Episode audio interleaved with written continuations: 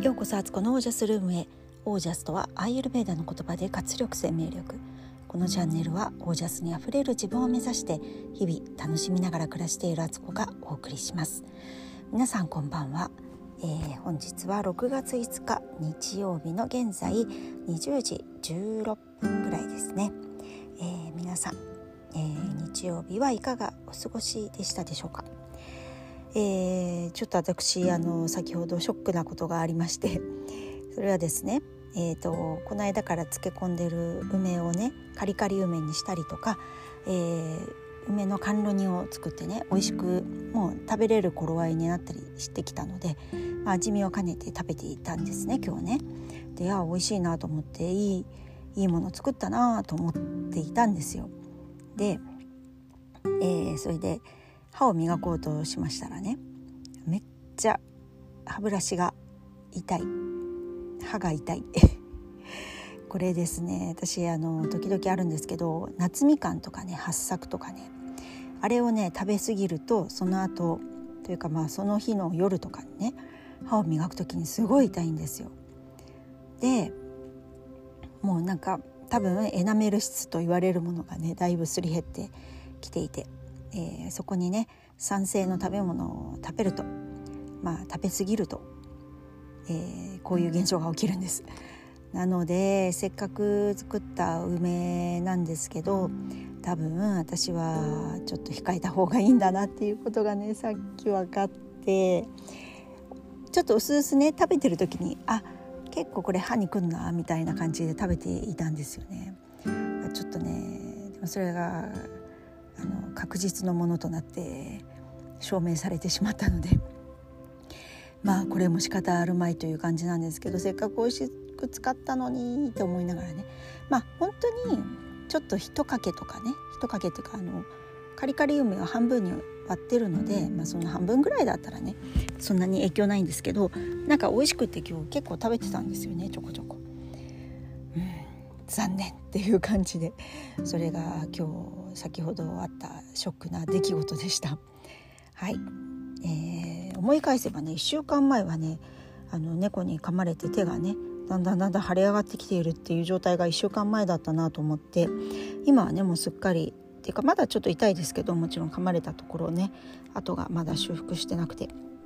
でもあの変な腫れ方はあのー、なくなったのでああよかったなって1週間前はそれに悩んでたんだけど、えー、1週間後はね、えー、梅の食べ過ぎで歯が痛いっていうことで悩むっていうね。まあこれもアラフィフならではではないですけど まあまあありますね。体の変化とかね。ちょこちょここうやって人間は変化してるんだなと思った今日でした。はい、えー、今日はですねちょっとね最近やってなかった、えー、自分へのねえー、73の質問の続きをねパッパッパッパッと答えていこうと思います。すっかりね最近ねあのいろいろ話すことがあったんでね、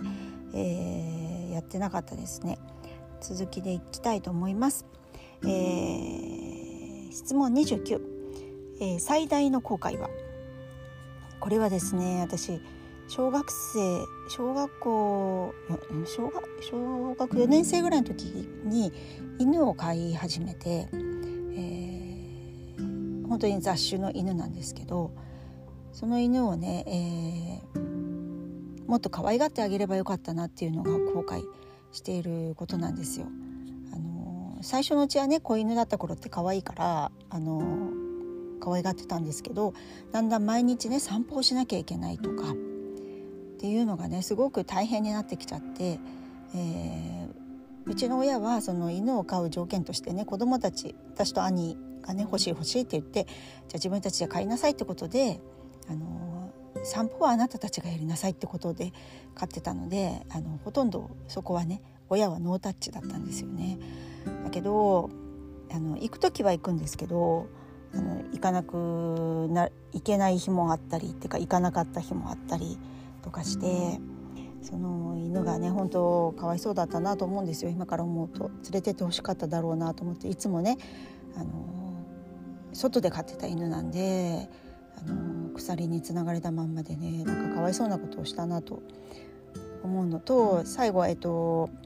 私たちが引っ越しすることになって私がまあ高校卒業してねアメリカ留学する前だったんですけどその時に結局あのこっちのね関東ではあの社宅に住むから犬がペットが飼えなくて親戚のおじさんおばさんにもらってもらったんですよね。けどなんか本当に最後まで面倒を見ることができなかったしなんか本当にかわいそうなことをしてしまったっていうことがとてもね心残りですね。あのその時まだね動物を飼うとか生き物とか命とかっていうことにそんな真剣に向き合ってなかったし分かっていなくてで今はねあの猫を飼ってますけどやっぱペットを飼うってことはそれなりの自分の責任がある必要だし、あのちゃんとね覚悟を決めて本当可愛がるってどう可愛がるだけじゃダメだっていうね、あのお世話するっていうのはあのやりたくないこともね中にはねそのトイレの世話をするとかね。あといろいろ猫だったらね今飼ってる猫だと週1回はねグルーミングみたいな爪切ってあげたり毛を溶かしてあげたり耳掃除したり歯を磨いてあげたりとかね。なんかあと粗相したらそれを片付けるとかね結構吐き戻しとか猫はあったりするんで。そういうのとかね。本当にあのそういうのを含めて本当に命を命と共に暮らすっていうことだと思うんですよね。そういうことが全然分かっていなくてなんかただただ欲しいって言って買ってで可愛がることがあんまりできなかったなっていうのがねすごくあの後悔していることですかね。ちょっとしんみりしてしまいましたけど本当にごめんねと思っています。はいそして次、えー、質問30最近ヘビロテしている音楽は？これはですね音楽ではないんですけど私の iPhone の中のミュージックミュージックに入れてる、えーと、ヒーラーの山村幸雄さんのね CD が全部で24枚あるんですけど、まあ、それを朝起きたらすぐにね、えー、聞くようにしていて山村さんの教えをねほんと繰り返し繰り返しもう何回もリピートしてあの24枚を24までいったらまた1までも1に戻ってまた聞き始めるって感じであの何度も何度も聞いて山村さんが伝えようとしたことをね体に浸透させようとしています。そんな感じで聞いてますね。はい、えー、ナンバー31の質問。お気に入りのボードゲームは？あのもうほとんどボードゲームってやらないんですけど、えー、昔好きだったものはモノポリーですね。一時すごいハマってあのものすごくあのモノポリーって人生ゲームとかと比べるとボードのその大きさも小さくてあの動く場所もね駒も少ないんですけど何ていうんですかその四角の部分四角枠みたいのがねだけどすごくあれって考えられててあのよくできたゲームだと思ってめちゃくちゃねこうね感動した覚えがあって一時ねすごいやってた頃があるんですけどもう今ほんとやんないですね。で家族で数年前にドンジャラにいとこのお家遊びに行ったらドンジャラがあってねすごくそれが面白くて、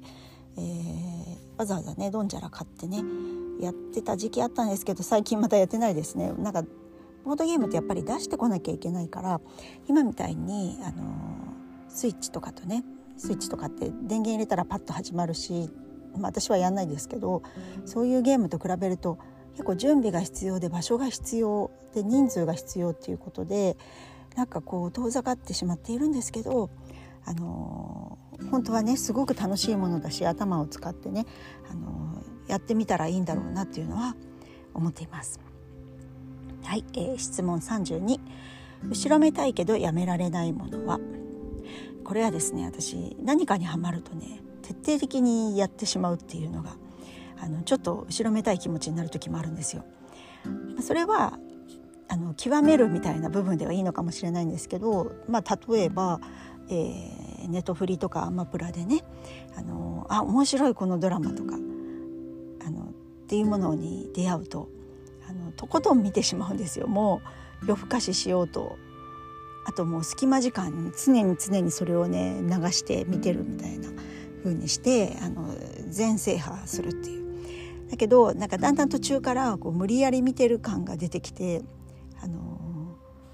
もっとじっくり一個一個味わえばいいのにもうとにかく全部見たいっていう気持ちが先走って一個一個のね見てる時の感動が薄くなっていくっていうこともあるのでなんかほどほどにしないとなっていう感じはねありますね。最近見てまあ面白かったなと思ったのがネットフリーである、えっと、ワーキングママっていうあのカナダのねドラマなんですけどあれもかなりねあのママたちが45人ねあのワーキングママたちの実生活みたいな感じですけど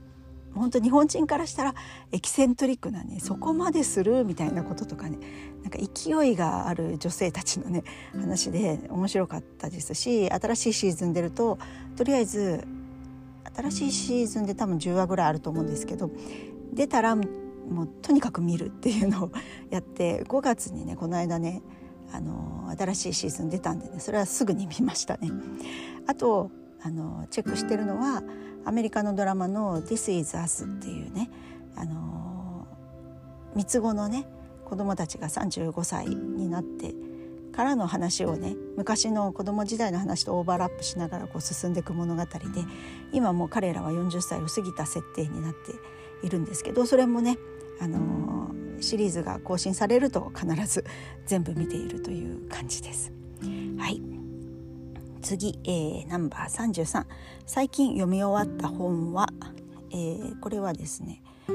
えーと、読み返してるっていうことで、えー、シルバーバーチのレイ君とあと山村幸雄さんとその、えーと、アシスタントというかサポーターだった黒木さんのね本をもう一度読み直してあのさらに自分の中に落とし込んでいるという感じですね。これらの本の教えっていうのは私はあの今度のプログラムでね「ハンドレッドデイズのプログラムでねあの内容に入れていこうと思ってるのでねあのよりね深く読み込んでいるところです。はい、えー、あこれが続きの質問と今と答えが一緒になっちゃいましたけど34番が、えー、今読んでる本は?」っていうことでまたあのシルバーバーチの本とかもねまた繰り返し繰り返し読もうと思っている本なんでそれを読んでいるのとうんあ今日ねちょっと買い物に行きまして本屋さんにね今年の夏の旅行のガイドブックになるものをねいろいろ物色してたんですよ。えー、と USJ の公式ガイドブックあと京都の、うんと、全般的なガイドブックとあとは散歩コースが載ったガイドブックそれから、えーとあ京都の建物のね今ドラマであるんですけど「名建築で昼食を」っていうドラマがアマプラでやってるんですけどその関西バージョンがね今年の夏から放送でその本がねあの先行で売ってたんですよね。あいいなと思って京都3泊4日ぐらいするのでその間にね、あの長女がねやっぱ建築家志望なんでそういう意味も含めてえー、そういうちょっと有名どころの建築を回るっていうことも一つテーマに持って旅したら面白いかなと思ってね、あの、その本を買おうかなと思ってそれとあと宮古島のね沖縄の本も一冊ね買おうと思ってたんですけどこれがですねあの本当にあの現代社会にありありあるあるだと思うんですけど、えー、結局本屋で買おうと思ったんですがアマゾンとかで調べたらアマゾンとかでもまあ普通に売っててえー、ガイドブック宮古島のガイあえ違うな京都のガイドブックは Kindle Unlimited で無料で読めるとかってなってたのであじゃあ買わなくていいなこれってなってであとは Amazon で買うと、まあ、ポイントがつくとかね。っていうことも含めて結局ね本屋さんで物色だけさせてもらって買うのはアマゾンっていうことになっちゃってあの本屋さんすいませんっていう感じなんですけどあのそんな感じでね、えー、